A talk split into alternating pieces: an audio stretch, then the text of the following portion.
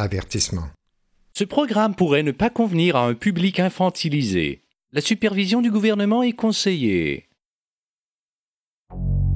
Vous êtes la masse critique. masse critique. Ceci est reconnu maintenant. C'est un poison. Les médecins qui continuent à vacciner sont parfaitement informés de ça. C'est un crime de donner ces vaccins à des enfants. C'est aux non-vaccinés qu'il appartiendra de défendre l'humanité. Vous écoutez Radio Masse Critique.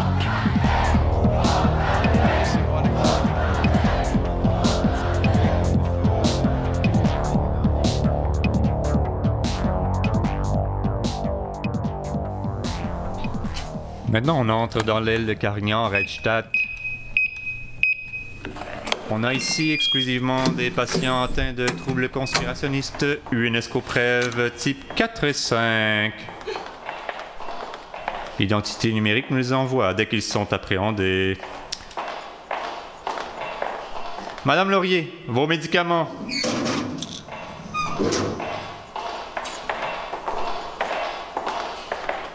Monsieur Trudel, vos médicaments.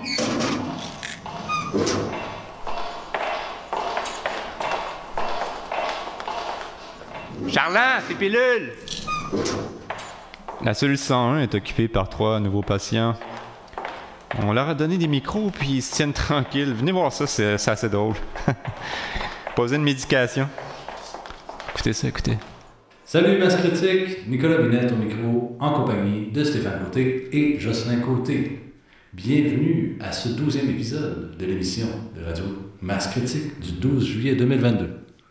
Aujourd'hui, on revient sur le contenu des injections COVID-19, encore une fois. On fait un tour du côté des anticonspis et on contemple l'effondrement d'un monument mondialiste, les Georgia Guidestones. Oui, monsieur. Bonne émission.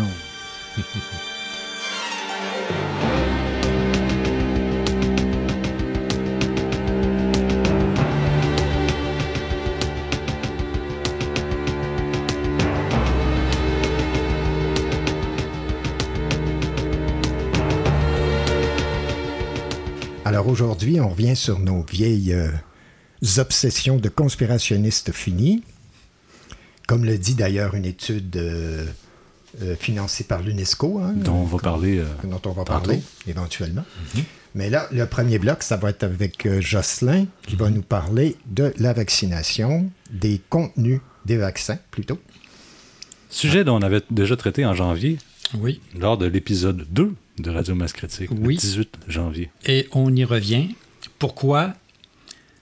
Parce que avec ce qu'on nous annonce pour l'automne, euh, les gens doivent être informés des très sérieux problèmes du contenu de ces vaccins-là, euh, que chaque dose qu'on met dans, dans son corps est une dose de trop.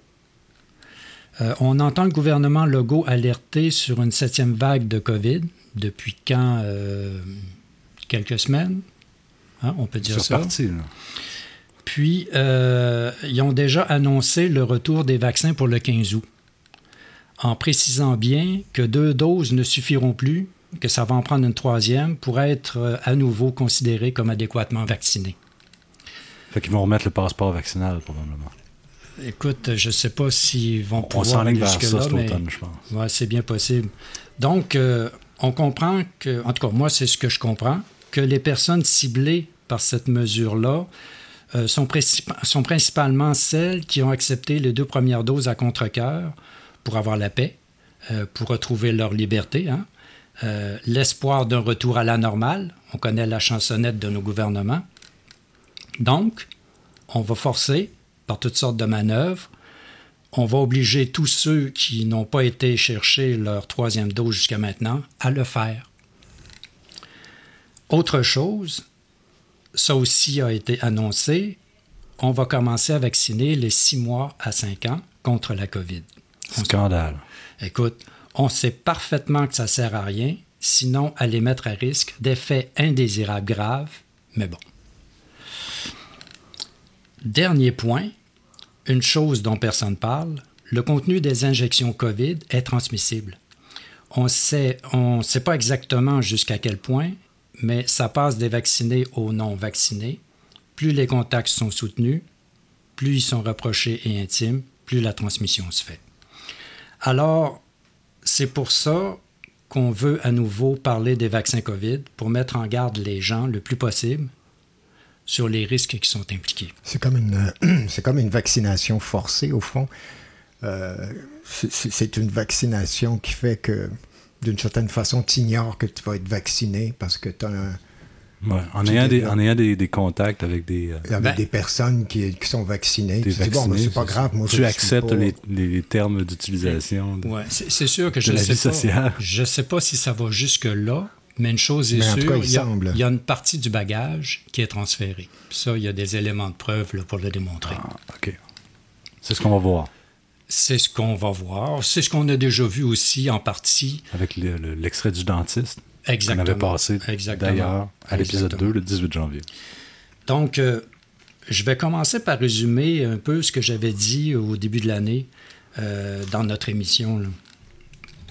J'avais mentionné euh, d'abord le rapport technique publié le 27 octobre 2021 des analyses du professeur Pablo Campra de l'Université d'Almeria à Madrid en Espagne, qui avait observé dans quatre vaccins COVID des preuves de réseau de nanocapteurs sans fil à auto-assemblage utilisant des points quantiques de graphène, des nanorouteurs, des nano-antennes, etc., etc. Donc, je repasse l'extrait euh, de, cette, euh, de, de. Nous sommes bien dans une guerre de l'information. Qui en sont les acteurs? Qui les dirige? Pourquoi aucun média n'a cherché à connaître la composition de ces vaccins? Plusieurs laboratoires dans le monde ont essayé de percer le secret de ces fioles.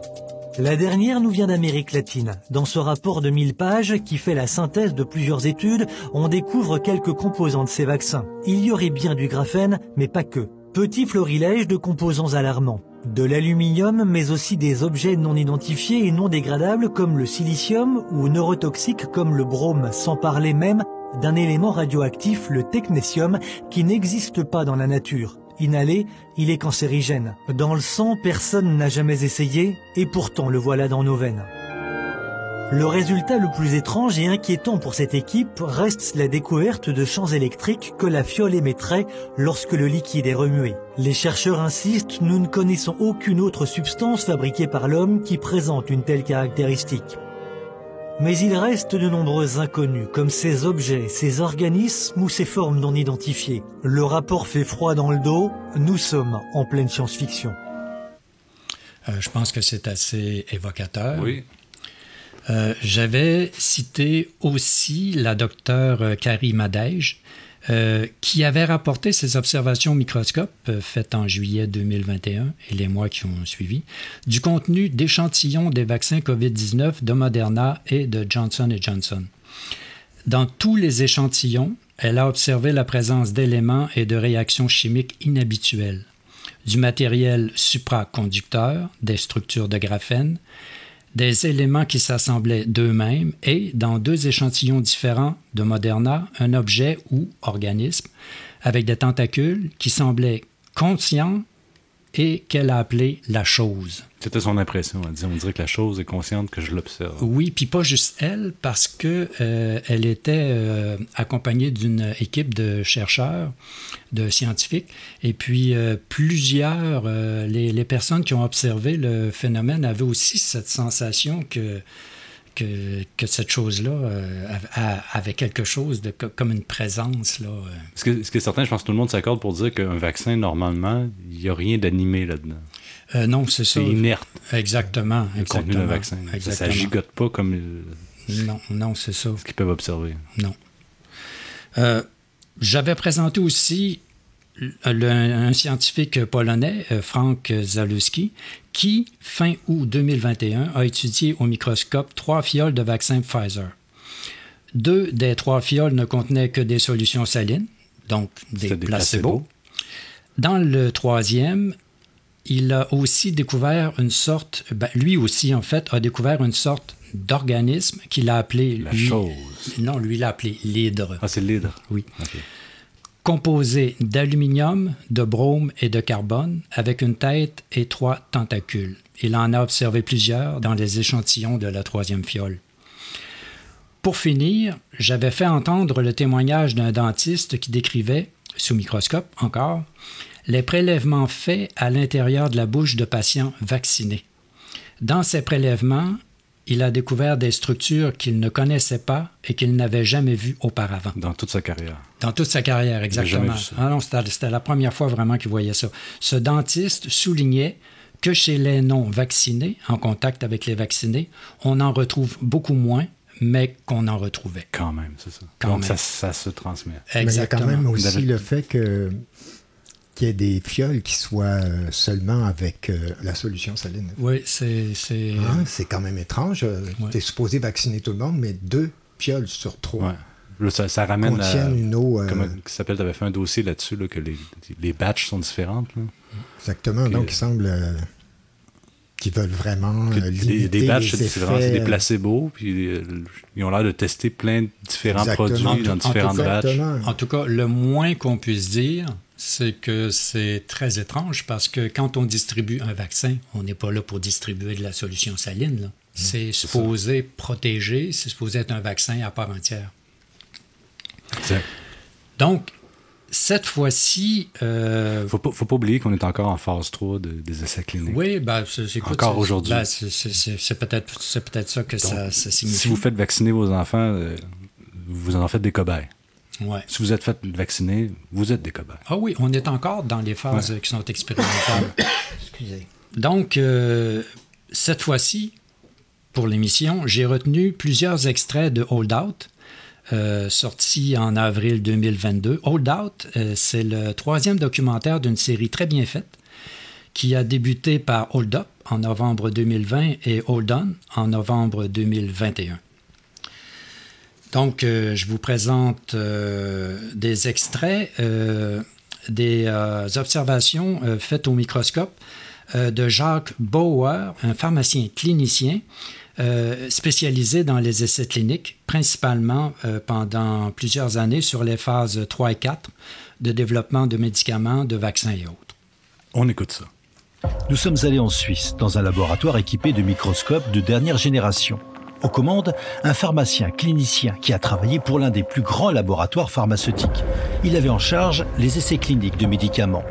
Sous son microscope, le scientifique, après quelques secondes d'examen, a du mal à contenir son émotion. C'est fou, c'est quand même hallucinant. Mon Dieu, regardez-moi ça, c'est incroyable. On n'a jamais vu quelque chose de pareil. Quel est ce cristal?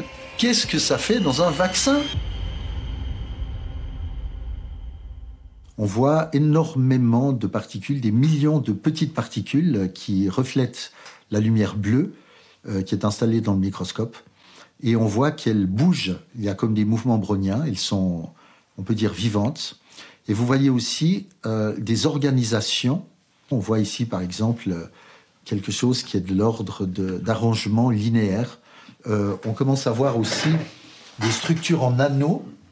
Qu'est-ce qui fait qu'une telle organisation se fait? Et quelles sont euh, les raisons euh, qui sont derrière. C'est-à-dire que je peux bien imaginer que ce n'est pas par hasard que toutes ces structures se mettent en place. Vous commencez à observer ces alignements qui deviennent de plus en plus conséquents, comme s'il y avait en quelque sorte une force directrice euh, qui les organisait et qui faisait en sorte qu'ils se structurent de plus en plus au fur et à mesure du temps qui passe. Et ça, c'est quelque chose qui nous a beaucoup impressionné. Le même échantillon, euh, donc une goutte du vaccin Moderna qu'on a, qu'on a prélevé. Et puis, cette fois-ci, on y a rajouté des colorants spécifiques qui permettent de distinguer les structures d'ADN des structures ARN, mais également, nous avons mis un anesthésiant pour toutes les particules vivantes euh, cellulaires. Et donc, vous constatez qu'effectivement, tout est figé. Et ça, c'est assez impressionnant, ce qui veut dire que tout est bien vivant.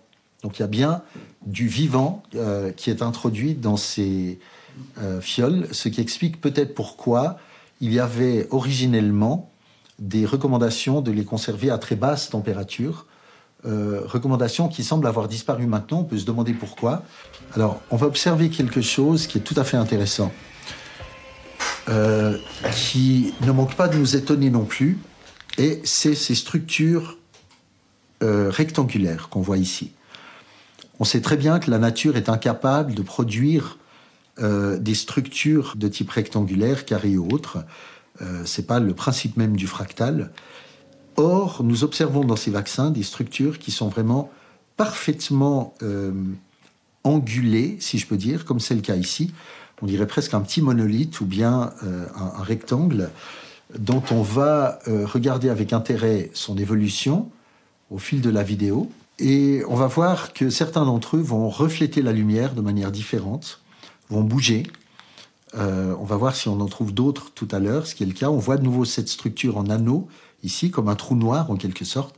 Et puis bien entendu, toutes ces microstructures euh, qui bougent et qui commencent à s'assembler et s'organiser, on le voit très bien ici, euh, en des sortes de, d'autoroutes. Regardez ici, c'est très très impressionnant. Nous arrivons à des choses beaucoup plus euh, complexes. Euh, certains chercheurs parlaient du nidre, et voilà ce que nous avons trouvé. Et il est possible, là en contraste, on voit qu'il y a des points lumineux en ADN, donc ça veut dire qu'il y a, euh, que c'est quelque chose de vivant. Et on a trouvé ça, et on pense que cela pourrait être les traces d'un ver qui s'appelle le Dirophilaria, c'est un helminth que l'on trouve dans, principalement chez les chats et les chiens, et dont on se demande comment se fait-il qu'il se trouve dans un échantillon dont euh, je rappelle que c'est une fiole tout à fait commercialisée. On voit là aussi une organisation qui est absolument impressionnante, euh, qui va très loin. On voit très très clairement que c'est comme une autoroute, et on voit bien que ces structures qui s'assemblent ne le font pas par hasard. Et là, tout d'un coup, vous avez un croisement autoroutier. Maintenant, ça part sur la droite, et là, maintenant, ça part en diagonale. Euh, c'est vraiment très impressionnant et on voit bien à quel point, voilà de nouveau une autre structure dont on ignore totalement euh, son, son, identité, mais on voit que les choses s'organisent et se structurent de plus en plus au fil du temps. Et puis vous voyez aussi ces bulles qui sont comme des nanoparticules lipidiques qui suivent elles aussi une ligne bien particulière, un peu à la manière d'une boussole, comme s'il y avait un champ qui soit magnétique, électrique, je ne sais. En fait, on se rend compte que ces structures qui sont organisées, à un moment donné, ont un point de départ qui se trouve être une structure ronde qui ressemblerait à un cerveau. Donc c'était assez intéressant, bien sûr, je parle d'une analogie évidemment, mais c'était assez intéressant de voir à quel point on a l'impression que ces structures font qu'il y a des nœuds de communication à partir desquels ces sortes d'autoroutes de l'information commencent à euh, se développer, à se structurer. Très très grosse structure, rouge, euh, qui fait plusieurs dizaines de microns, dont à l'intérieur, il semblerait qu'il y ait un système biologique qui soit en train de se former, qui croît à l'extérieur, qui sort du champignon, comme une flagelle en quelque sorte, si vous voulez. Et on voit très très clairement que vous avez comme une plante qui grandit, vous avez les racines qui se trouvent ici, puis tout d'un coup la tige qui commence à sortir du champignon et à grandir. Donc c'est tout à fait possible que ce soit euh, une extension euh, de, ce, de, cette levure euh, Candida auris qui commence à aller, comment est-ce que je pourrais dire, envahir l'espace extérieur. Mais c'est tout de même surprenant de voir des structures pareilles. Regardez ça. Et là, vous voyez une couleur rouge à l'intérieur qui démontre bien, voilà, et du vert, que c'est une structure vivante qui mêle de l'ADN et de l'ARN la structure que vous voyez là est parfaitement triangulaire et que ce type de structure ne peut pas exister sous cette forme et de manière aussi parfaite dans la nature. Ça, c'est une œuvre d'art, quoi. C'est absolument magnifique. Là, on est vraiment des explorateurs d'un nouveau monde. Hein. Mais un nouveau monde qui glace le sang devant autant d'inconnus. On assiste à une dystopie, hein? c'est comme un film il y a, de, il y a de du stock là-dedans. Oui. C'est pas juste comme une anomalie. Là. On a trouvé un truc pas normal dans les vaccins. Non, il y a de l'ADN, il y a ça, des structures qui, qui, bougent, qui se Mm, développent. mm, mm. a- qu'est- Qu'est-ce que de l'ADN fait là? Ouais. Déjà, moi, me faire injecter des, de l'ARNM, je suis pas full d'accord. C'est rendu que de l'ADN. Il y a toutes sortes d'affaires. Non, c'est c'est pas supposé être là. Puis en plus, je pense qu'il faut le souligner, c'est que dans les vaccins classiques, il n'y a rien qui bouge. Tout est inerte. C'est ça. Tandis que là, tout est vivant, tout bouge, tout, tout, tout s'organise. C'est fou, là. Puis preuve, euh, preuve, euh, ils vont mettre un anesthésien. Tout Exactement. Parce que ça anesthésie le vivant. Seulement. Puis là, tout devient tout à coup inerte. C'est pas normal. C'est absolument pas normal. C'est assommant. Oui. Ça fait que l'extrait suivant, euh, c'est le docteur Laurent Montesino, qui est un médecin réanimateur, qui, lui, a mis sous microscope les excipients du vaccin. Euh, là, j'ai pris la définition du, du Larousse. Pour l'excipient, c'est une substance associée au principe actif d'un médicament et dont la fonction est de faciliter l'administration, la conservation et le transport de ce principe actif jusqu'à son site d'absorption. Ça fait, c'est ce qui entoure. Le site d'absorption, c'est l'injecté. Oui, c'est ça. Ça fait ce qui, ce qui, maintient ça en place. C'est ça. Fait que là, c'est supposé des substances quand même, hein, euh, bon, inertes, ça bouge pas, ça, ça fait rien. C'est là pour En général, c'est du mercure. Euh, liquide, c'est euh, de l'aluminium, donc c'est des métaux, c'est pas vivant, c'est des substances aussi qui empêchent la croissance de contamination dans le vaccin, donc... qui stabilisent la solution. C'est ça. Bon, on va écouter ça. Sur les réseaux sociaux, les dégâts des effets secondaires ont poussé des médecins à faire leurs propres recherches sur ces substances expérimentales qui sont allées jusqu'à changer en 2022 la définition du mot vaccin. Sous le microscope de ce médecin réanimateur, le prétendu vaccin Janssen, enfin, juste son excipient, censé être une substance neutre pour faciliter l'absorption du vaccin. Ce que vous allez voir, on l'a observé dans plusieurs flacons différents. Ce phénomène est reproductible. Et reproductible sur chaque vaccin, sur plusieurs vaccins. C'est quoi ce délire? Qu'est-ce que c'est que ce truc? Et ça, c'est que l'excipient, ça? Ça, c'est que l'excipient. Oh euh, Laurent, tu as vu clairement se former cette chose-là? En direct sous tes yeux, dans ton sous microscope. Sous yeux, et à plusieurs reprises, et avec plusieurs vaccins. Je n'aurais pas cru si je ne l'avais pas vu. Oui, alors c'est pour ça aussi qu'on nous dit euh, complotiste, parce que c'est quelque chose qui dépasse tellement le... le, L'entendement tout ce que je pouvais imaginer. Ouais, il y a d'autres médecins qui ont fait des, des euh, comme ça des études sur des lames et qui ont vu des, des, des trucs encore plus bizarres. Alors là, on a hein. changé de vaccin. Là, c'est Pfizer et ça ne concerne toujours pas l'ARN. c'est toujours l'excipient. Alors là encore, j'ai aucune explication pour ça. Là, je demande des explications. J'aimerais que, vu que le phénomène est parfaitement reproductible, j'aimerais que les concepteurs nous donnent des explications. Comment peut-on voir ça dans l'excipient des vaccins et qu'est-ce que c'est? Alors, j'ai demandé à beaucoup de gens euh, très compétents hein, leur avis. Personne n'a pu me donner un élément de réponse mais on a plus l'impression que, c'est peut-être un phénomène micro-tubulaire qui, pourrait peut-être être soumis euh, à une, une, influence magnétique. Bon, euh, le dernier extrait, c'est euh, très court. C'est simplement pour montrer qu'on retrouve, encore une fois, avec les analyses, quelque chose qui est très anormal dans la salive des vaccinés. C'est comme des structures, là, c'est à angle droit, c'est très structuré. Euh, écoutons l'extrait. Que dire encore de toutes ces nouvelles découvertes concernant ces injections comme ces photos troublantes de salive de vaccinés? Donc évidemment, si vous voulez voir les images, il faut aller voir euh, le documentaire Hold Out. Oui, oui c'est un très bon documentaire, c'est très bien fait, c'est rigoureux. On voit tout ce qui est décrit ici et c'est vrai que c'est euh, inquiétant. oui, c'est impressionnant. Là, évidemment, les médias vont vous dire que tout ça n'est pas vrai. Comme d'habitude. Faites-nous pas confiance à nous, on est des conspirationnistes mm-hmm. finis. On, va, on, va, le vérifier tantôt. Ouais. on est bon pour l'hôpital psychiatrique de toute façon dans les prochaines années à venir. C'est là qu'on s'en va. Hein? Bon.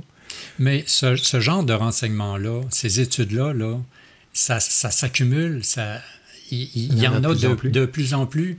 Euh, ça ne peut plus être nié, tout simplement. Non, c'est ça.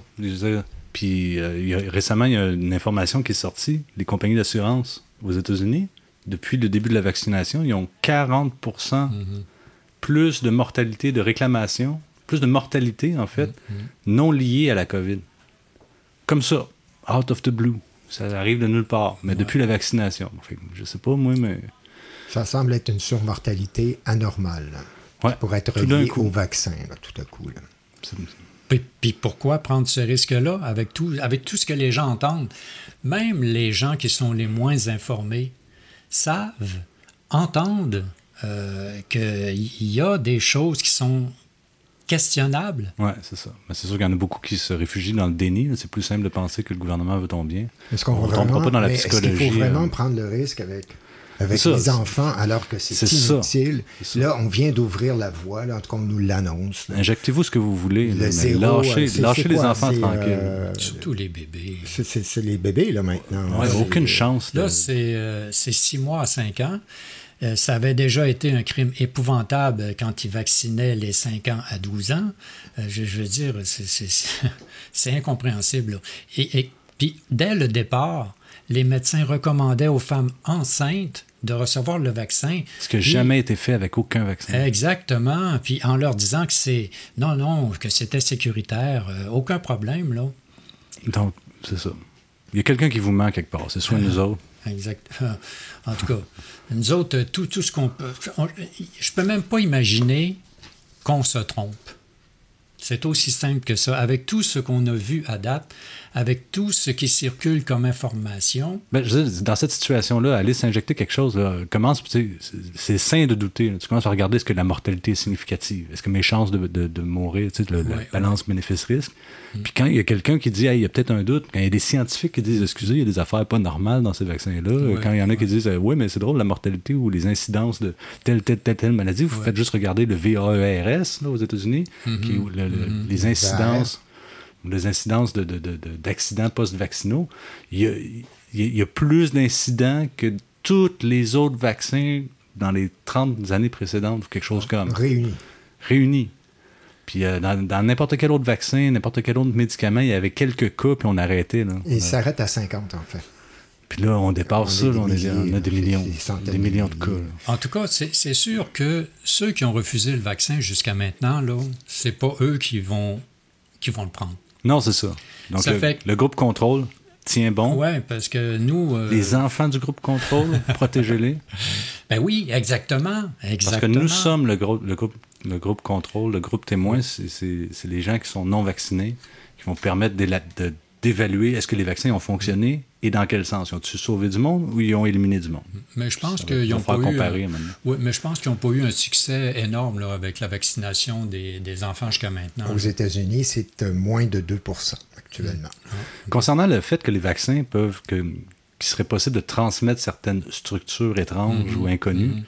Euh, d'un, vacciné à un non vacciné, on a-tu des, preuves plus... euh, Non, non, j'ai- fait un peu de recherche, puis euh, on voit pas grand-chose parce que c'est surtout les, gens qui ont observé les fioles au microscope. Euh, ça. là, à ce moment-là, là, on a un bagage qui est intéressant. Puis il y avait l'histoire du dentiste de- qui avait observé chez les, comme les, les, Oui. les conjoints des vaccinés des structures similaires dans Tout la bouche fait. des patients. En tout cas, tout ce qu'on peut dire, c'est qu'il y a un minimum du bagage qui se transmet. Est-ce qu'il demeure? Est-ce que l'organisme est capable de s'en débarrasser? Fait que ça, là-dessus, pour l'instant, on n'a pas plus d'informations. On n'a aucune réponse. Fait qu'on peut juste rester prudent. Oui, exactement. Bon, ben ensuite de ça, on va aller, qu'est-ce qu'on fait? On va aller Ensuite, regarder... On va, euh, euh, on, on va parler du mouvement conspirationniste au Québec. on va se décrire dans, dans les yeux de- des les anticonspirationnistes. des, euh, qu'on va aller discuter de ça. fervents, euh, euh, pourfendeurs de l'UNESCO. De l'UNESCO Brève. Allons-y.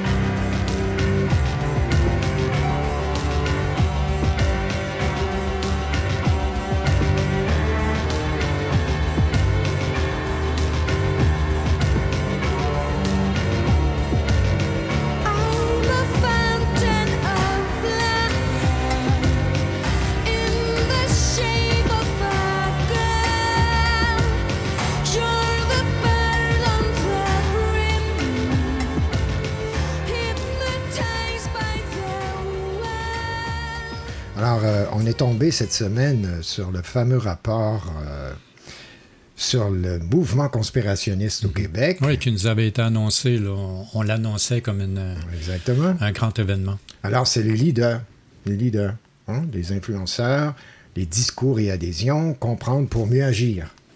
Fait il semble qu'on qu'on Ça aide, veut, ça euh, aide. Ça aide de comprendre. éliminer le mouvement conspirationniste. Alors, c'est publié en mai 2022. Neuf auteurs et autrices principaux, dont huit sont directement liés à la, et subventionnés par la chaire de l'UNESCO. En fait, il travaille pour l'UNESCO Prév. Oui, il travaille pour l'UNESCO en prévision de la radicalisation, en prévention, en prévention de la radicalisation et de l'extrémisme violent. Mm. Donc, tout de suite, on nous suggère que les gens qui contestent, les gens qui ne sont pas d'accord avec le gouvernement, les gens, ce sont des extrémistes radicaux. Oui, qui est un organisme, l'UNESCO Prév, char de l'UNESCO de la prévention de la radicalisation de l'extrém- de l'extrémisme violent, qui est présent depuis le début de la, de la pandémie. Puis euh, l'auteur principal euh, du, euh, du rapport, d'ailleurs, euh, c'est comme, c'est la, je dirais que c'est la, la, la chef des communications de tout ce qu'il y a à dire sur les, euh, les conspirationnistes euh, au Québec. Mhm. Oui, puis quand on a un titre comme celui-là, ben, on peut dire que le discours est orienté. Hein? Oui, d'ailleurs, ils l'admettent hein, dans, dans le texte. Bon, alors moi, ce que j'aimerais aborder, c'est la méthode. Parce que là, Donc, on a neuf, prétendent- auteurs, tous pas mal Ouais. issus de- du milieu universitaire. Il y a des professeurs, professeurs agrégés. Bon, des psychologues, euh, psychiatres, Beaucoup de- euh, des, co- des gens en communication. Université de Sherbrooke, beaucoup de places, l'UQAM. Et ils vont dire aussi qu'ils coopèrent. En fait, ils ont coopéré avec une, publi- une euh, compagnie de publicité. Donc, à toute fin pratique, ils font de la publicité. Ouais. Et puis, c'est beaucoup, pour, pour beaucoup, c'est des, comme des, des experts en. ben, des, des professeurs ou des experts en communication. Voilà. Donc, c'est fait par des gens qui travaillent en com, surtout, en sociaux, en com. Bon, est-ce qu'on y va sur la méthode? Moi, moi ce que je trouve, c'est qu'ils ils- ils, euh, se réfèrent au fait qu'ils font une démarche scientifique et en fait, ils critiquent euh, les conspirationnistes comme étant des gens qui n'ont aucune formation scientifique, qui, qui émettent des opinions fausses, euh, qui n'ont pas de base dans leur discours, etc. Mais eux-mêmes, en fait, n'apportent rien vraiment concluant. Moi, j'ai pas vu de preuves irréfutables. de En fait, ils ne discutent pas de la véracité des faits. là. Le problème, c'est que si tu veux apporter la preuve de quelque chose, ben, ça prend une documentation. Une documentation scientifique autant que possible, et on n'en a pas ici. Ce qu'on a, en fait, c'est des références. Je peux donner des exemples. Par exemple, on va dire, euh, par exemple, en période de crise, la menace de désinformation devient un miroir de la menace réelle à laquelle nous devons faire face. Alors là, ils vont donner la, référence euh, Galotti euh, et Hall euh, 2020. Euh, la peur et l'incertitude encouragent l'adhésion rapide à des informations qui risquent de s'avérer inexactes. Alors, ils vont référer à Von Progen et Douglas euh, 2017, surtout dans des contextes où l'information euh, disponible est faible en regard de la gravité de l'événement. Et là, il donne encore une référence. Mais on n'a jamais, il n'offre jamais euh, quels sont les critères qui ont été utilisés pour obtenir ces résultats-là. Faut-tu mettre des références, Il conclut- pas de citations.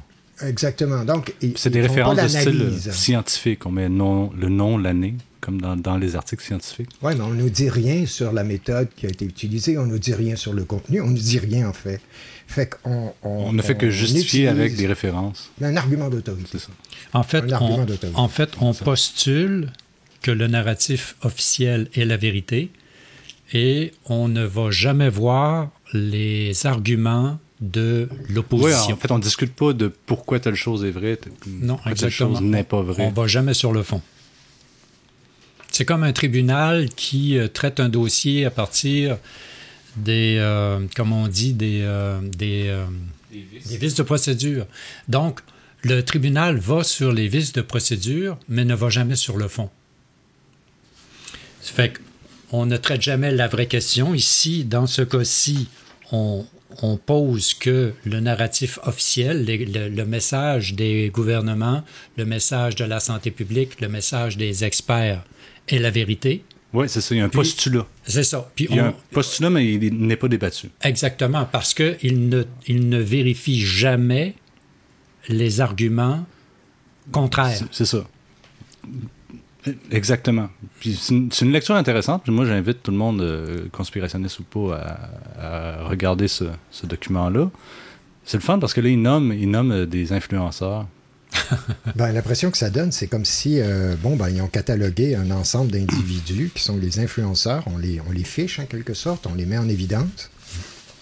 C'est intéressant, ça, donne des noms, donc ça donne des références. On peut aller voir, il y en a plein que je connaissais pas. Euh, à la page 45, des collègues que je connaissais pas. donc ça nous permet de faire du réseautage. Alors merci à l'équipe de l'UNESCO Presse. Il y a un tableau, le tableau 4, à la page 45, où on dit, euh, bon, les euh, quatre dimensions du conspirationnisme avec des sous-thèmes. Et pour les quatre dimensions, je suis toutes les sous-thèmes qui sont présentés comme des choses fausses véhiculées par le conspirationnisme.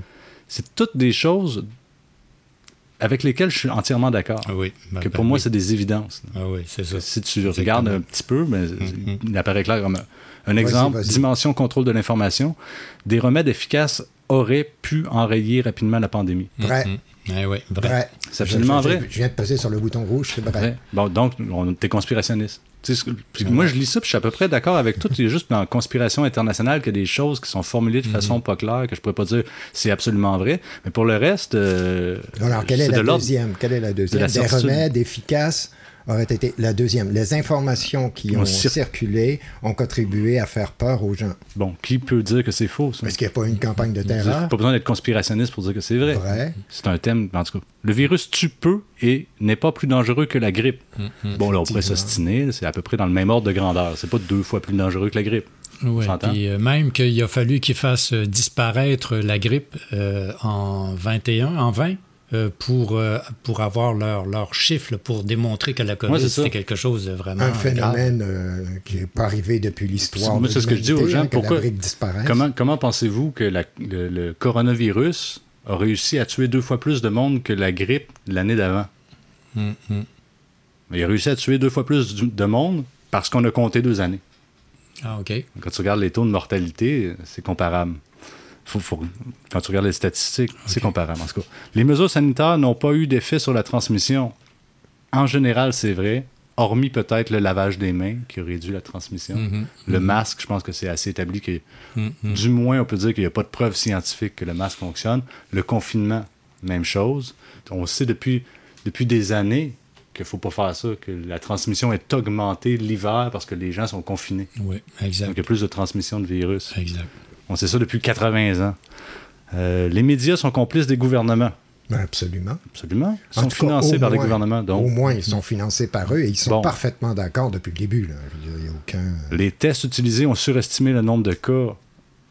C'est Absolument. C'est un fait, dire le surtout avec le principe Vous voyez, de on est des précaution. conspirationnistes finis, nous autres. Oui, oui, c'est ça. Principe de Le, le précaution. PCR utilisé pour, pour Ben le oui, diagnostic, c'est- PCR c'est de la folie. diagnostiquait les, les- les- les cas asymptomatiques. Ouais. C'est ça. Ne pas être malade et être malade, Ouais, c'est quand même une ça. nouveauté. Ouais, euh, ouais. Les, les décès attribués à la COVID étaient surestimés. Bon, je pense qu'on a, ça, on en avait assez, de- on avait assez parlé. Mais tu vois, juste, j'ai juste pris une dimension, puis je suis à peu près d'accord avec tout. c'est ça, Donc, on coche, on coche. Je suis un danger public. Ouais. On, pourrait lire les autres. Là. Oui, oui, Vous irez allons-y, le- allons-y. On Je y va? c'était ça, oui, bon. c'est vraiment intéressant. Deuxième dimension, les malversations gouvernementales. Les mesures sont disproportionnées par rapport à la menace. C'est Donc, clair. par- dans ça, il y a des thèmes. Les mesures sanitaires ont été appliquées avec une force excessive. Hum, C'est clair Je aussi. pense qu'on est Oui. tous les trois d'accord là-dessus. Euh, les mesures sanitaires ont contribué à instaurer une dictature. Hmm. On a suspendu les libertés civiles. On a appliqué la loi sur la santé publique. Eh oui. Euh, ça l'a suspendu, Ouais, ouais, libertés absolument. civiques, de, de façon illégale. Moi, je considère que c'est illégal, l'application de la loi sur la santé publique. Euh, Il y, a- il y a différentes variantes, là, mais en tout cas, au bout de 30 jours d'avoir appliqué euh, Hmm. cette loi-là, ça aurait dû passer à l'Assemblée nationale, mais là, ça fait, on est encore en état d'urgence. Oui. Deux- plus de deux ans après. En tout cas, Ce qui est techniquement. complètement inconcevable Mhm. selon la loi sur la santé, la santé publique. Euh, bon, thème suivant. Les actions gouvernementales sont illégales et doivent être contestées. Hmm. Je viens de le Ben. dire. Oui. Les élites visent l'enrichissement et le pouvoir plutôt que l'intérêt public. Bon, je pense que les compagnies pharmaceutiques ont été choyées. Ouais. Je pense qu'ils ont été choyés dans leur. Ouais, même en dehors de la pandémie, tu prends cette phrase-là, c'est dur de, c'est dur de Mhm. nier ça. Ben oui. Ouais. Donc ça, ça fait de nous des conspirationnistes, les gars. Mhm. Les effets des mesures ont particulièrement affecté certaines catégories de la population. Ben, absolument. Les Comment personnes nier âgées, ça? Les personnes oui. âgées dans les. euh, Les enfants. Mhm. C'est bizarre. En tout Ouais, cas. ouais. OK, la vaccination sert à enrichir certaines personnes. Oui, OK. Bon. On continue? Oui. Bon, conspiration internationale, là, c'est là que j'ai mes réserves. Là, je ne suis pas en adhésion absolue avec chacun, Mhm. chacune Mhm. des, des affirmations. Les mesures seront maintenues après la pandémie. Ça, c'est, euh, ça s'observe dans l'histoire. Si on t'enlève une liberté, Oui, oui, tu vas de la misère à la revoir. oui. Les mesures font l'affaire de la gauche. C'est, un peu mal. Ça ne veut pas rien dire comme affirmation. Il y a un peu. On pourrait dire. Il y a une Ah. façon de voir du vrai là-dedans, mais ouais, ça ne veut pas dire grand-chose. Mhm. Les mesures incarnent l'idéologie mondialiste. Ben oui, je suis d'accord. Tout à fait. Absolument. Les mesures ont gravement affecté l'économie. Bon, absolument. dur à- Je dur veux à- dire, ils ont tellement imprimé. La menace de l'immigration est encore plus présente. Euh, ça. Bon, ça demande un peu. Bon, c'est un dossier dans lequel je ne veux pas embarquer. Ouais. La technologie de la 5G a un lien avec la pandémie. là. On ne sait ça- pas, il n'y a pas de preuve, il n'y a pas de ça, démonstration. ouais. Non, mais c'est parce qu'il n'y a pas de démonstration scientifique irréfutable. Ouais. Ouais, mais c'est quand, même- mis, euh, mais quand même une question qui demeure ouverte de toute façon. Qui demeure ouverte. Puis, je veux dire, ils ont, ils ont tapé, ils ont tapé fort là-dessus. Parce que la 5G, avant la pandémie, moi, j'étais- je, je- je Il- me disais, la 5G, c'est c'est terrible. Quand tu regardes les, Oui. les radiofréquences qui sont utilisées, l'augmentation Mm-hmm. de la puissance, euh, la 5G, j'étais contre. Mm-hmm. Avant qu'on parle de virus. Puis après ça, ils ont fait un amalgame, puis ils ont dit Ah, les conspirationnistes disent que c'est la 5G qui donne le coronavirus. J'ai Mm-hmm. Mais- adhéré à ça. Mais la coïncidence intéressante, c'est Il y a une que coïncidence intéressante. ils ont monté tous leurs poteaux de 5G Pendant le au- confinement. pendant la première période de la pandémie, Ouais. la plus grave. Donc, ça donne lieu à certaines interprétations. Ça questionne, ça Mais bon, moi, je ne me positionne pas là-dessus pour l'instant. Faute de preuves euh, Mhm. concrètes, euh, le virus a été fabriqué. Ben là, écoute, c'est à peu Ouais. près certain, là. Ouais, il, y a di- il y a différentes hypothèses que je considère. Je ne considère pas qu'il y en a une. En tout cas, moi, je n'ai pas fixé mon point de vue.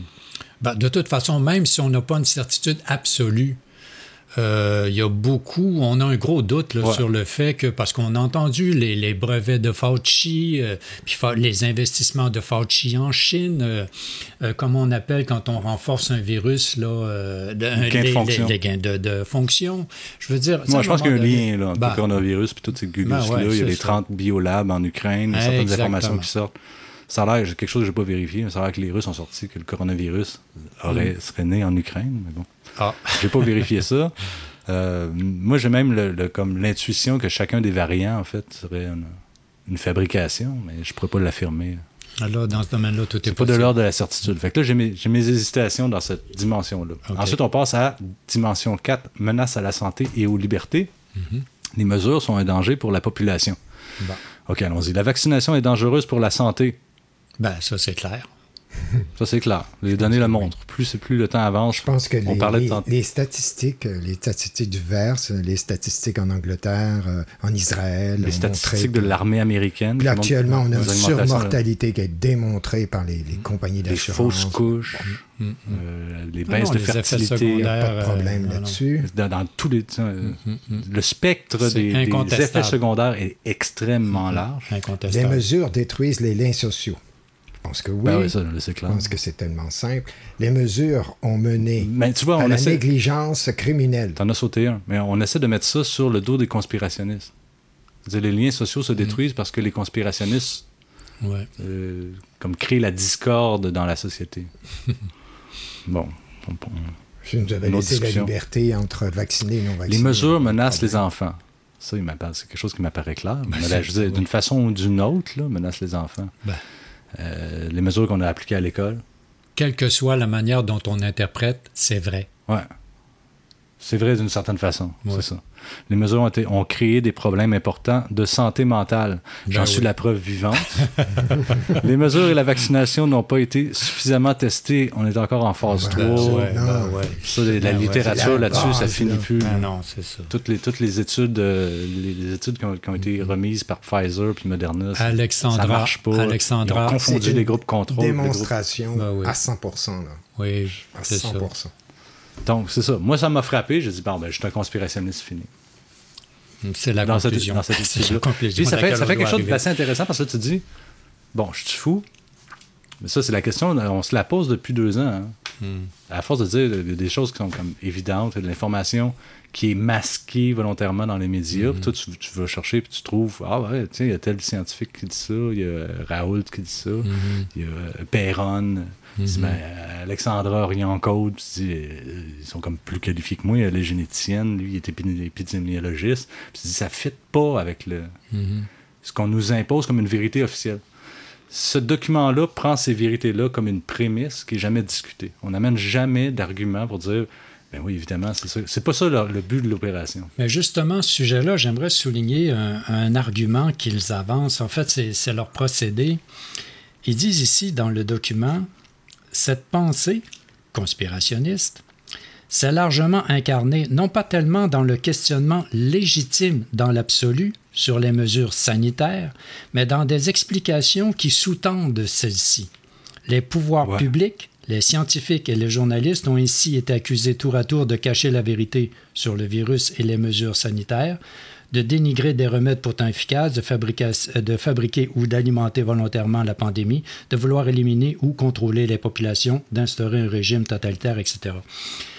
Eux, là, ils partent du principe qu'on a construit à partir de l'idéologie mondialiste, conspirationniste, une grille pour l'analyse de la pandémie. Ce que nous autres, on appelle la pandémie. Mais c'est pas ça qui se passe. En partant, quand ça a commencé, on ne savait pas ce qui se passait. C'est qu'à un moment donné, qu'est-ce qu'on a entendu? On a entendu que Raoult, que, que l'hydroxy... Assez tôt, assez tôt. Assez tôt, que l'hydroxy... chloro- En février, j'étais au courant qu'il y avait un traitement pour le coronavirus. Ben oui, exactement. Il y a peu de quoi s'inquiéter. là. Il y a eu comme une attaque systématique. Puis il a été- là- on l'a vu se faire attaquer. Dit, il y a quelque chose qui cloche. Exactement.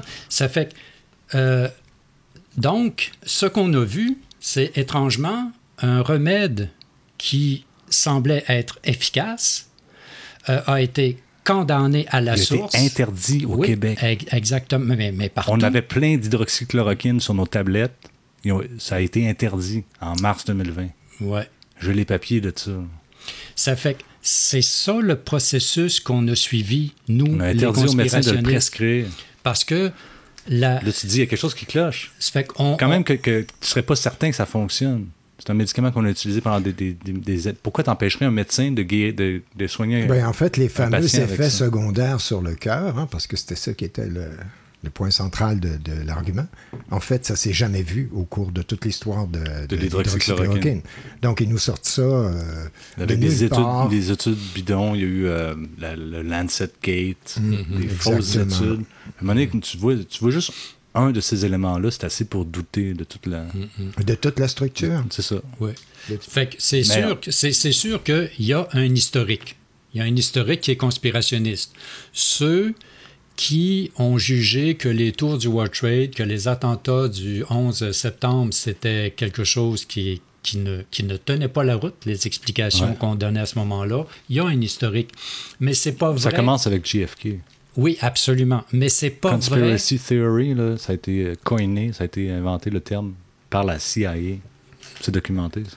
Oui, oui, mais Au ça- moment de l'assassinat de JFK. Dès qu'il y a quelque chose, ouais, dès qu'il y a ouais. une, une version officielle qui ne doit pas être démentie, on utilise toujours les mêmes techniques pour décrédibiliser la personne qui s'oppose euh, ou qui, qui propose Mais une on n'avait pas besoin, dans le contexte de la pandémie, on n'avait pas besoin de tout ce bagage historique pour constater qu'il y a un problème. Non, c'est ça, qui est- c'est exactement, Donc, exactement. inutile de ramener ça. Le fait est que la pandémie elle-même. Ouais, ben, ouais, c'est ça. Indépendamment de l'explication, il y a quelque chose qui ne fonctionne a, pas. a généré les problèmes, a généré les contradictions, les absurdités qui ont fait qu'à un moment donné, on en est venu aux conclusions. Oui. Puis, ben, aux conclusions, Ben, on a fini par comprendre qu'il y Moi, avait l'explication de pourquoi tout ça, la pandémie, comment ça s'est, ça s'est, ça s'est, ça s'est produit, puis qui sont les acteurs derrière ça, moi, je suis conscient que la situation est beaucoup trop complexe pour que je comprenne la totalité des, tenants et aboutissants Mhm. de Non, qui non, ça- agit là-dedans. Ça, c'est un fait. Que je pourrais, euh, qu'il y aurait place à étudier à temps plein là-dessus pour Oui, oui. essayer de comprendre Oui, qu'est-ce qui est en train de se passer. Mais il y a des tendances qui se dégagent, des tendances lourdes. Les médias nous mentent. Les médias sont à la botte des gouvernements. Absolument. Il y, a des, il y a des trucs qu'il faut cacher, qu'il faut censurer, qu'il faut que fait. les gens ne sachent pas. Tout à fait. Il faut euh, embrigader les gens dans une certaine vision du monde. Oui. Puis il faut les. le- comment dire? Ouais, on s'en va dans. Il faut aller dans une direction, puis il faut tout faire pour y arriver. Oui. Quitte à suspendre les libertés, quitte à, Oui. à Exactement. empêcher les gens de penser par Oui. eux-mêmes. Oui, oui, puis faut ça, embrigader la jeunesse. Pour- Puis on l'a déjà dit, là. Quand à un moment donné, on interdit le débat, euh, dé- dé- dé- déjà là, on a un, on a un sérieux problème. C'est ça. Parce que c'est pas normal que tous les arguments n'aient pas leur place dans la discussion. Surtout quand on Mhm. parle de la science. C'est pas normal. J'aurais peut-être un extrait à lire là-dessus. Je suis tombé sur un article intéressant. Je cherchais, en fait, j'allais voir sur Conspiracy Watch de Rudy Reinstadt parce que Conspiracy Watch puis Rudy Reinstadt, euh, ceux qui le connaissent pas, je pourrais mettre un lien vers un documentaire vraiment intéressant sur euh, Rudy Reinstadt. Euh, puis une entrevue aussi qui parle de Rudy Reinstadt. C'est comme un personnage qui s'est mis à faire Conspiracy Watch, qui a vraiment pris son envolée justement au 11 septembre pour nier les théories conspirationnistes par rapport au 11 septembre. Ah. Donc, pour défendre le- le- l'explication officielle. Puis, euh, il y, a- il y a des liens à faire entre l'UNESCO Prève, puis des gens qui travaillent à l'UNESCO Prève, Mm. puis Rudy Reinstadt. Il y a- il y, a des collaborations directes. Les références sont dans la description de l'émission. Euh, donc, ça, ça participe du même mouvement. C'est un- C'est un- c'est une filière intéressante, puis je ne m'étendrai pas là-dessus parce que c'est un peu risky. J'ai pas envie de, Mhm. de m'exposer par rapport à ça. Mais si vous voulez voir comme d'où vient le contrôle sur l'information par rapport à la, la conspiration, comment on contrôle euh, la dissidence, OK. si vous voulez voir les réseaux un peu, là, vous irez fouiller. C'est quoi les organismes qui financent ça? C'est quoi les organismes qui, qui sont derrière ça? Rudy Reinstadt, UNESCO Prève, c'est lié. De Frédéric Lordon. Donc, moi, j'ai trouvé cet article-là sur le blog du Monde diplomatique euh, via un article sur Conspiracy Watch qui essayait de démentir les anti-anti-conspi. Ça commence à être un jeu de balles. Ouais. Puis il dit quelque chose d'intéressant que, que- que- qui, qui m'a qui m'a frappé. Dépossession, tel est peut-être le mot qui livre la meilleure entrée politique dans le fait social et non pas psychique du conspirationnisme. Car au lieu de voir en lui un délire sans cause, ou plutôt sans autre cause que l'essence arriérée de la plèbe, on pourrait y voir l'effet sans doute aberrant, mais assez prévisible, d'une population qui ne se désarme pas de comprendre ce qui lui arrive, mais s'en voit systématiquement refuser les moyens, accès à l'information, transparence des agendas politiques, débat public approfondi. Entendre autre chose que les indigentes bouillies servies sous ce nom par les médias de masse. Puis là, il cite Spinoza, c'est intéressant. Je ne sais pas si ça va être de trop, là, on l'enlèvera au plan. OK, OK. Hors de ces conditions exceptionnelles, tous les moyens ou presque de faire sens des forces historiques qui l'assaillent, le peuple, et surtout d'avoir part aux délibérations qui décident de son destin lui sont refusés. Or, remarque Spinoza, le quant à soi ne saurait connaître aucune suspension. Ouvrez les guillemets, nul ne peut céder sa faculté de juger, fermez les guillemets. C'est un extrait du traité politique de Spinoza. Aussi, celle-ci s'exerce-t-elle comme elle peut dans, des conditions, dans les conditions qui lui sont faites et avec l'acharnement du désespoir, quant au surplus, elle n'a que son malheur à penser. Le conspirationnisme n'est pas la psychopathologie de quelques égarés. Il est le symptôme nécessaire de la dépossession politique et de la confiscation du débat public. Aussi est-il de la dernière ineptie de reprocher au peuple ses errements de pensée, quand on a si méthodiquement organisé sa privation de tout instrument de pensée et sa relégation hors de toute activité de pensée. Cela, nul ne le dit mieux que Spinoza. Ouvrez les guillemets. Il n'est pas étonnant que la plèbe n'ait ni vérité ni jugement, puisque les affaires de l'État sont traitées à son insu, et qu'elle ne se forge un avis qu'à partir du peu qu'il est impossible de lui dissimuler. La suspension du jugement est en effet une vertu rare. Donc, pouvoir tout traiter en cachette des citoyens et vouloir qu'à partir de là, ils ne portent pas de jugement, c'est le comble de la stupidité. Si la plèbe, en effet, pouvait se tempérer suspendre son jugement sur ce qu'elle connaît mal et juger correctement à partir du peu d'éléments dont elle dispose, elle serait plus digne de gouverner que d'être gouvernée. Hmm. Ouais, Mais c'est en même temps une façon de montrer qu'effectivement, il y a une sorte de conspiration contre le peuple. Ouais. Si tu regardes Ouais, le ouais. discours, Parce que ça a toujours été ça. ça confirme le Ça a fait. toujours été ça, le pouvoir a toujours caché des choses au peuple. D'ailleurs, c'est- quelque chose que je, me disais assez tôt dans la pandémie, c'est qu'à partir du moment où tu dis c'est légitime de mentir au peuple, Mhm. ben, il n'y a plus de démocratie possible. C'est ça. Puis c'est ce qui se passe aujourd'hui. Oui, on juge que le peuple est irresponsable, qui n'est pas capable de prendre les, les Puis décisions. on l'a fait dès le début quand on a dit les, les masques servent à rien. Mm. Puis que deux semaines après, on nous dit ben là, le masque est obligatoire. On a dit Exact. excusez, Exact. mais c'est juste que excusez, moi je suis juste, euh, je suis juste un, un petit travailleur. là. mais il me semble qu'il y a une incohérence avec ce que vous disiez la semaine passée. Mm, On disait oui, mais on vous a dit qu'il servait à rien parce qu'on avait des manques de stock. Ouais. Dans ce cas-là, pourquoi pas nous avoir dit? Que vous aviez des manques de stock? Pourquoi mentir pour une, Ouais, une aussi insignifiante niaiserie? Mm, mm. Comprenez-vous? Donc, à partir du moment où tu peux mentir au peuple, il n'y a plus de. Attends pas l'assentiment du peuple. De toute façon, c'est à cause de toutes ces contradictions-là que Arruda a pris, le- a, a- a pris la porte.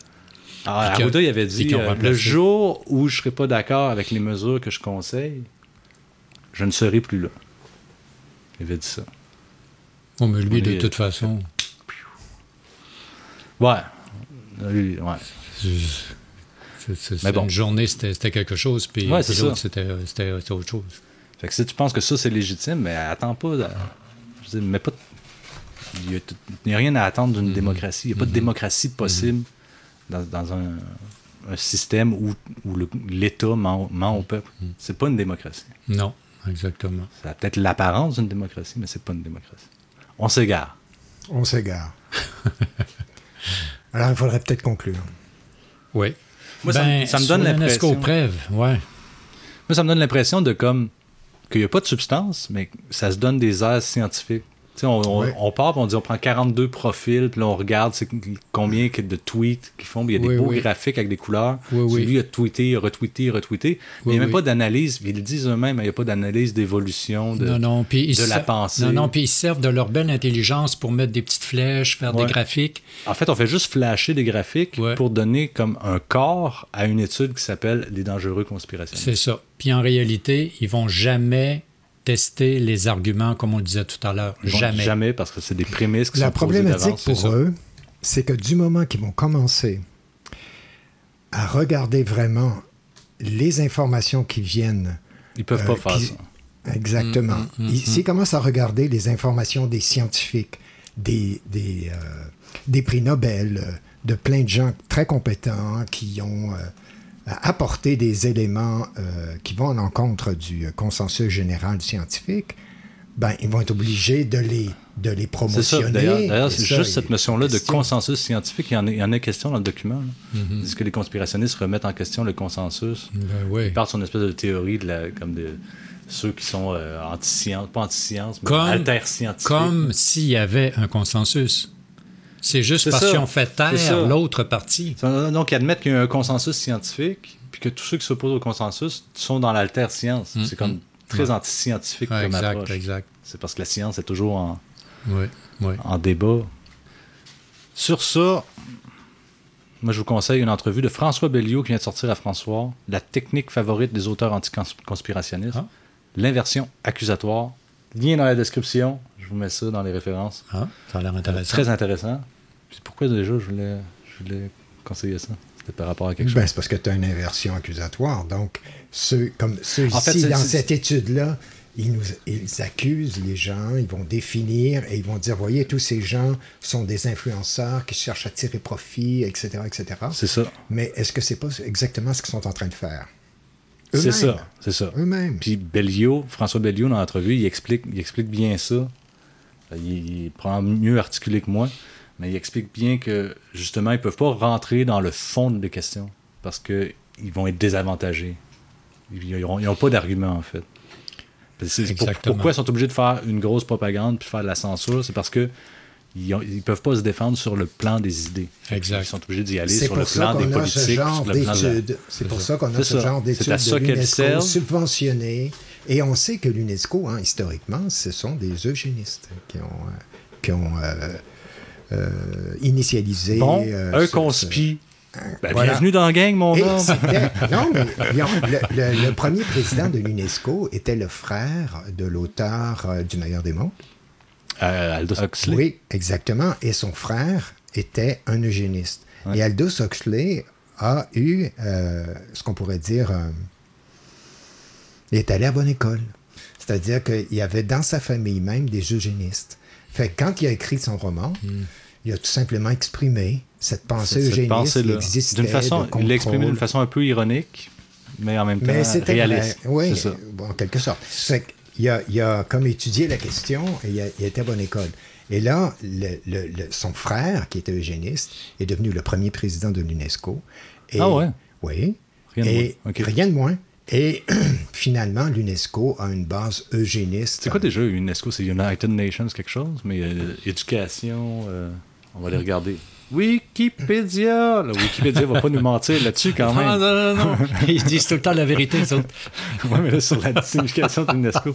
The United Nations Educational, Scientific and Cultural Organization. Donc, l'organisation euh, éducationnelle, scientifique et culturelle des Nations Unies. Traduction Mhm. libre. Mhm. Ça doit avoir un nom en français, j'imagine. En français, c'est l'Organisation des Nations Unies pour l'éducation, la science et la culture. Hmm. Selon Wikipédia. Ben, c'est un beau titre, en tout cas. Vérifiez vos sources. Faites vos recherches. Donc, il était premier président de ça. Voilà.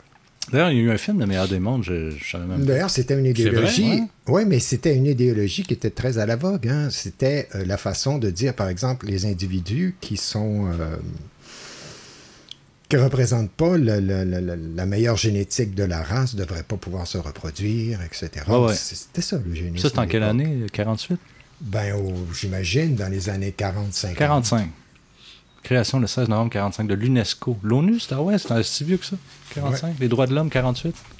J'aimerais spécifier que euh, Aldous Huxley est euh, N'était pas lui-même. absolument pas un défendeur de l'eugénisme. Au contraire, je pense que dans sa famille, il y avait de l'eugénisme et qu'il a été à bonne école dans le sens où il a appris quelle est cette idéologie et éventuellement euh, L'a dénoncé. les problématiques qui pouvaient... Il le dénonce avec le meilleur des il mondes. le- Il le dénonce avec le meilleur des mondes et bon, etc. OK. Ce qui nous emmène, Ben, ce qui parlant d'idéologie de, Ce qui nous amène d'idéologie à- de l'eugénisme, Ben, puis de contrôle des masses, puis de Ben, ça- contrôle de l'opinion, ça nous amène au Georgia Guidestones. Oui. Ah oui, c'est vrai.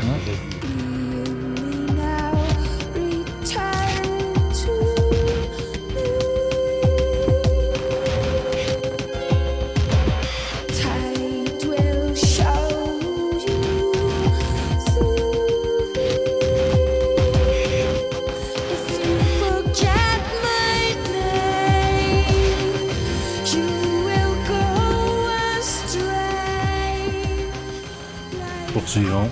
Ben, poursuivons, oui, avec, euh, Avec les- un thème d'actualité. Oui, les, les Georgia Guidestones. On va parler de Cacroche, mais pas les moindres. Euh, érigée le 22 mars 1980 et détruite par des explosifs le 6 juillet vers 4 heures du matin. 2022. 2022, exactement. Donc, c'est tout récent. Euh, c'est un certain Robert Christian qui avait financé et supervisé le projet. Donc, euh, on a vu, euh, je l'ai vu sur Wiki, on l'a vu passer aller-retour sur Facebook, cette explosion d'une des pierres. Donc, c'est sûr que là, chacun euh, a sa vision de la chose, chacun de la chose, chacun interprète ça à sa façon. Mais c'est sûr que moi, personnellement, j'ai tendance à lier euh, la destruction euh, de, des, De ce euh, symbole. oui, ben de, de ces pierres-là euh, comme la destruction d'un symbole, du- d'un symbole fort des mondialistes. Ouais, c'est ça. avait- Et moi aussi, je suis d'accord. Ça s'accorde. En tout cas, c'est une explication possible. Moi, c'est celle que Est-ce qu'on lit aux gens ce que tu écrit sur les Georgia Guidestones? OK. Maintenez, un, maintenez l'humanité en dessous de 500 millions d'individus en perpétuel équilibre avec la nature. C'est un but extrêmement difficile lorsqu'on est rendu à plus de 8 milliards d'individus sur la Terre. Ouais, il va falloir qu'il y ait un ménage quelque part. Il va falloir qu'il y ait une intervention. À mon avis, c'est très suspect. OK. Deux, guider judicieusement la reproduction afin d'améliorer la forme physique et la diversité. Ouais, ça ressemble à de l'eugénisme. bon. Ça pourrait être interprété comme une, euh, une directive eugéniste. Oui. Les Allemands étaient forts là-dedans euh, dans la Seconde Guerre. Une, trois, unissez l'humanité grâce à une nouvelle langue mondiale. Ça, Ben, c'est très mondialiste. Excuse-moi, je dis les Allemands, mais en réalité, je devrais dire les nazis. Hein, parce que c'est pas toute la population Ouais, allemande. ouais, ça. Il faut pas faire d'amalgame. Donc, les partisans de l'idéologie nationale socialiste allemande. OK. 4. Traiter de la passion, de la foi, de la tradition et de toutes choses avec modération. Ah, qu'est-ce Ça, c'est pas mal. insinue ici, là? C'est pas mal la, la règle du, euh, du party de famille. ça, hein? c'est une règle assez universelle. On parle pas. On parle de rien.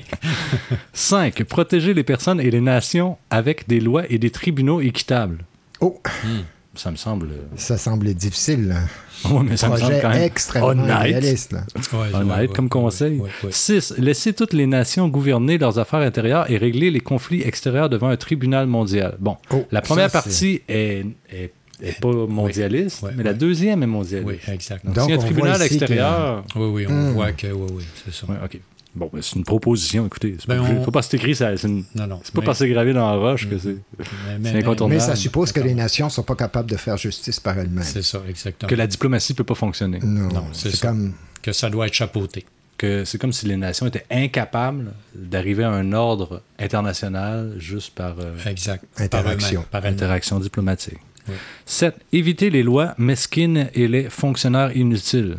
Oh là là. Oh, Bon, il faut définir, dé- définir mesquine. je pense que là, on a un grave Définir problème. Il faudrait, inutile. euh, en fait, abolir à peu près tous les gouvernements du monde et tout ça. euh, c'est un grand C'est assez abolitionniste. Je suis assez d'accord avec ça, moi. 8. Équilibrer les droits personnels et les devoirs sociaux. Euh, En tout cas. Bon, disons que c'est un peu confus. Qu'est-ce que ça veut Ben, dire pas, c'est pas exactement? précis. Ouais. Qu'est-ce que ça veut dire? Est-ce que les droits et euh, est-ce que les droits et euh, les devoirs sont pas en contradiction à un moment donné? Ouais, Qu'est-ce qu'un devoir social? Qui les dicte? Mm, mm, Euh, ça, exactement. le devoir exactement. social. Exactement. Qui les dicte? OK. 9. Faites primer la vérité, la beauté, l'amour en recherchant l'harmonie avec l'infini. Voilà. C'est beau, hein, c'est Ouais, comme ça? non, non, c'est Hein? très beau. Ouais. Mais c'est c'est assez euh, New Age. Oui, c'est très New Age, C'est très la nouvelle religion du Ouais, nouvel ouais, ordre. moi, je suis d'accord avec ça. Ouais. Tu vois, on... ouais. 10. Ne soyez pas un cancer pour la Terre. Laissez de la place à la nature. Ah, c'est ce qu'ont fait toutes les compagnies de pétrole jusqu'à maintenant, tous les gouvernements, euh, le Forum économique mondial. Le COP, le COP 21. Hein, ils sont tous d'accord avec Oui. ça. hein. Oui, et Les c'est crédits le- carbone. Mais sauf qu'ils vont en, en avion. En avion, En réaction, jet, en en jet, jet. Ben écoute, ça prend, ça prend comme une petite classe qui, dit, qui, Bon, qui, qui se réunit pour dire ça va être quoi les règles pour Ouais, le parc autres, ils vont, humain. oui, puis, puis eux, ils vont voyager. C'est normal, c'est normal. Il faut bien Bon, qu'ils voyagent. Les Ouais. autres, Non, mais c'est vrai qu'ils sont importants. Oui, c'est un prétexte. Ça, c'est explicite, Oui, hein. Puis Les Ce c'est sont gens- les sages oui, de demain. hein. les gens qui imaginent le futur puis qui, qui vendent leur, leur, euh, leur idéologie du futur, les, les technocrates de l'avenir, euh, ils disent nous autres, on fait ce qu'on veut. Mais le peuple, il faut, Mm, faut qu'il baisse son CO2, il faut qu'il baisse ça, sa consommation d'énergie, Sa faut qu'il baisse sa consommation consommation de d'eau. viande, Mm, il D'eau. faut qu'il mange des insectes. Mais nous Ouais. autres, on va manger des steaks. C'est ça, exactement. C'est juste un prétexte pour les que C'est mondialistes. ça les 10 commandements du Georgia Guidestone. Puis il y a Ah, ça qui ben, est un c'est peu. euh, c'est intéressant, ça, ça, c'est un aspect religieux. Ça a été fait hein. en combien de langues? Je pense que c'est les 10 les dix Euh, nouveaux commandements. Je- Huit langues? Huit langues, je pense. 8 langues. C'est comme des, sur des blocs de granit de 5,87 mètres. C'est les plus gros blocs de granit jamais extraits Oui. aux États-Unis. Euh, Il y avait le babylonien, le grec ancien, le sanskrit, le hiéroglyphe égyptien. Puis il y avait probablement d'autres langues. ben, l'arabe. Ah, sur la plaque du haut. Puis euh, plein d'autres langues, là. Il devait être écrit quelque part sur mon je article. pense qu'il y a le sanskrit ou. Je pense Ouais. qu'il nommait les. En tout les- les- en tout cas, ça. une chose est sûre, il n'y a pas le français. Ah non? Ça fait qu'on est appelé. On n'est pas à- obligé de On est appelé à disparaître. Probablement, ouais. On est appelé à De toute façon, disparaître. Les, les, les Georgia Guidestones ne sont plus. Ah, oui. bon, justement, c'est la signification. C'est justement ce, ce, le- le- ce qu'on voulait aborder. La signification de la destruction des Georgia Voilà, Guidestones. Oui. Je pense qu'on a, on a trois, trois opinions assez euh, Oui. divergentes là-dessus. hein. Ben, C'est-à-dire que moi et Steph, je pense qu'on se Ouais, rejoint relativement. Oui, fait que là, on est la majorité. Tu, tu penses que c'est que La démocratie, c'est toujours la majorité. Ouais, c'est ça. En démocratie, vous euh, vous gagnez, mais je suis pas démocrate. que- Ah, pas Pour moi, ça veut rien dire. On a un problème, là. Bon, moi, je vais dire mon opinion. Je sais que vous n'êtes pas d'accord avec ça. Moi, je trouve que faire détruire les Georgia White, les, les Guidestones, moi, j'approuve pas ça. Moi, je trouve que c'est comme c'est woke de dire ah ça, je suis pas d'accord avec ça, cette idée-là, je suis pas d'accord avec ça. Il faut détruire ça. Moi, je trouve que c'est comme une réponse à la woke. Donc, je suis Mais pas on dit d'accord pas ça. On dit pas ça, par exemple. On dit pas ça? Non. Ce qu'on dit, c'est que la destruction de ces pierres-là, qui étaient intimement associées à l'idéologie mondialiste Mais ça, par, par les conspirationnistes, par les conspirationnistes. par les conspirationnistes, euh, est devenue, donc la destruction est devenue le symbole d'un message envoyé directement aux mondialistes pour leur dire Vous ne passerez pas. Vous n'avez pas été en mesure d'empêcher la destruction de votre euh, Fétiche. symbole. C'est un fétiche. Exactement. Puis on a filmé, on a présenté ça, on a présenté ça à la terre entière. Ça, moi, moi, pour moi, Juste ça- l'aspect symbolique. Exactement. Sauf que c'est c'est quand même me un acte être- de destruction et de violence. Oui, mais euh, on- les, les- les populations du monde, est-ce qu'elles ne subissent pas une violence? Oui, oui, oui.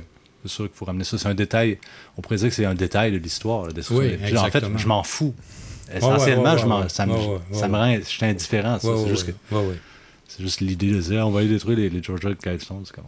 Non, mais quand même. C'est pas ça qui va enlever l'idéologie qui, qui, a, Non. qui a donné lieu non, aux mais, non, mais dans cette perspective-là, qu'est-ce que ça veut dire? Ça veut dire à la fois, on envoie un message à tous ceux qui sont liés à cette idéologie-là, qui sont corrompus, qui sont payés, euh, tous les gouvernements qui participent, tous ceux qui sont liés d'une manière de, de- de proche ou de loin À cette idéologie. à cette idéologie-là et qui sont corrompus et qui participent. Donc, c'est un message qui, selon moi, leur est envoyé directement. Puis, en même temps, ça dit à ceux qui sont en train de, de chercher à transformer le monde pour qu'on pour qu'on passe à quelque chose de à, à- à- un monde meilleur, euh, ben ça leur dit euh, qu'il est possible de détruire cette, euh, cette Ouais, oligarchie ouais, non, y a- tout à fait, tout à fait. de l'argent, Voilà, de- des moyens de Ben, de la production. réduction de la population, en tout cas. Oui. 500 Mais- millions. Ouais, mais Comme non, tu dis. ouais. Ça prend des changements drastiques pour passer Ouais, de, exactement. de 8000 à 500. Fait que voilà pour les Georgia Guidestones. Bon débarras.